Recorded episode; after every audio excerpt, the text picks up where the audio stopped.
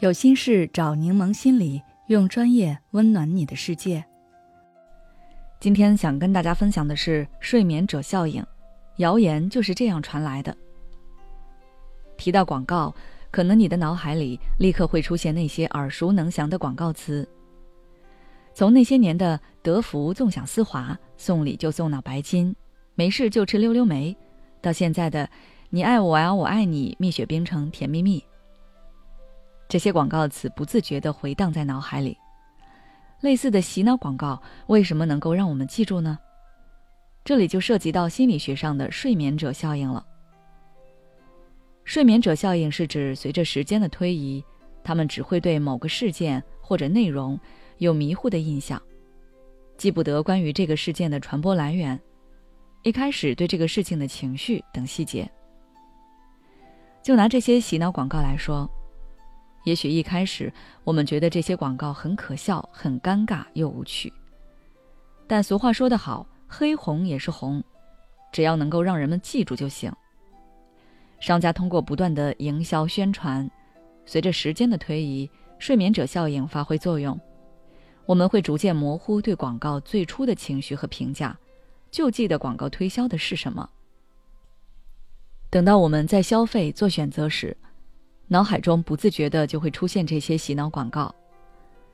大多数人会在这种选择困难症情况下选择洗脑广告中的产品，而忘记了它刚开始出现时自己曾经排斥过、不喜欢过。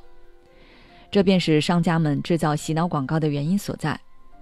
只要消费者记住自己的产品，对自家品牌印象深刻就行，其他的都不是事儿。睡眠者效应在娱乐圈和短视频圈中也很常见。某些明星和短视频博主会用一些吸引人，甚至还可能触犯法律的噱头来制造流量，为的就是让自己能被大众记住，获得更多的关注。打出知名度之后，什么都好说，反正时间久了，大家自然会慢慢淡忘了自己的那些黑历史。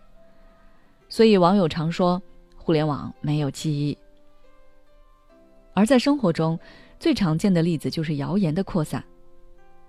为什么很多人会相信谣言？就是因为大家不知道信息来源，或者一开始记得来源，觉得这个信息不可信。但随着时间推移，大家慢慢忘记了信息来源渠道，只记得并接受了信息内容，然后就把它当成真实信息去传播。通过这些例子，我们可以发现，睡眠者效应会慢慢渗透到我们生活中，给我们带来一些负面影响。所以，我们要警惕睡眠者效应。在接收信息的时候，我们可以多思考一下，尽量去追根溯源，了解清楚信息的出处是不是真实可靠的，再做出理性的决策和行动，避免盲目跟风。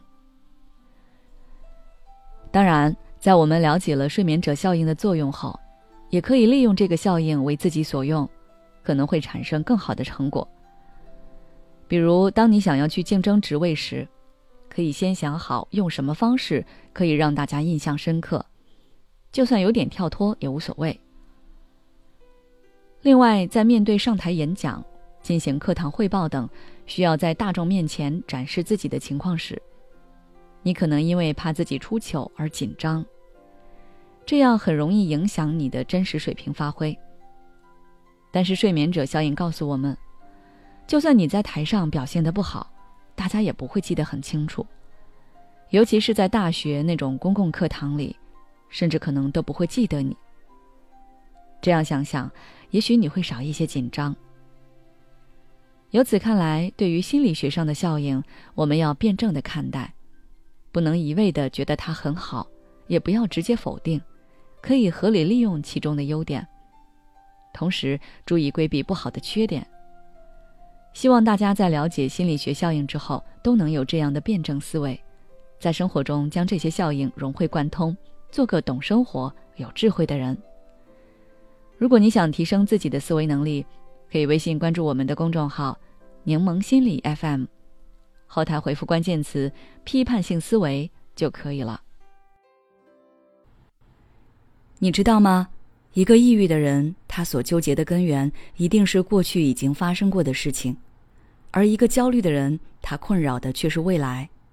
还有一部分人，他们既活在了过去，又活在了未来，既因为焦虑产生了抑郁，又因为抑郁加重了焦虑。现在你是哪种状态呢？关注我的公众号“柠檬心理课堂”，回复“爱自己”，再难的路我陪你一起走。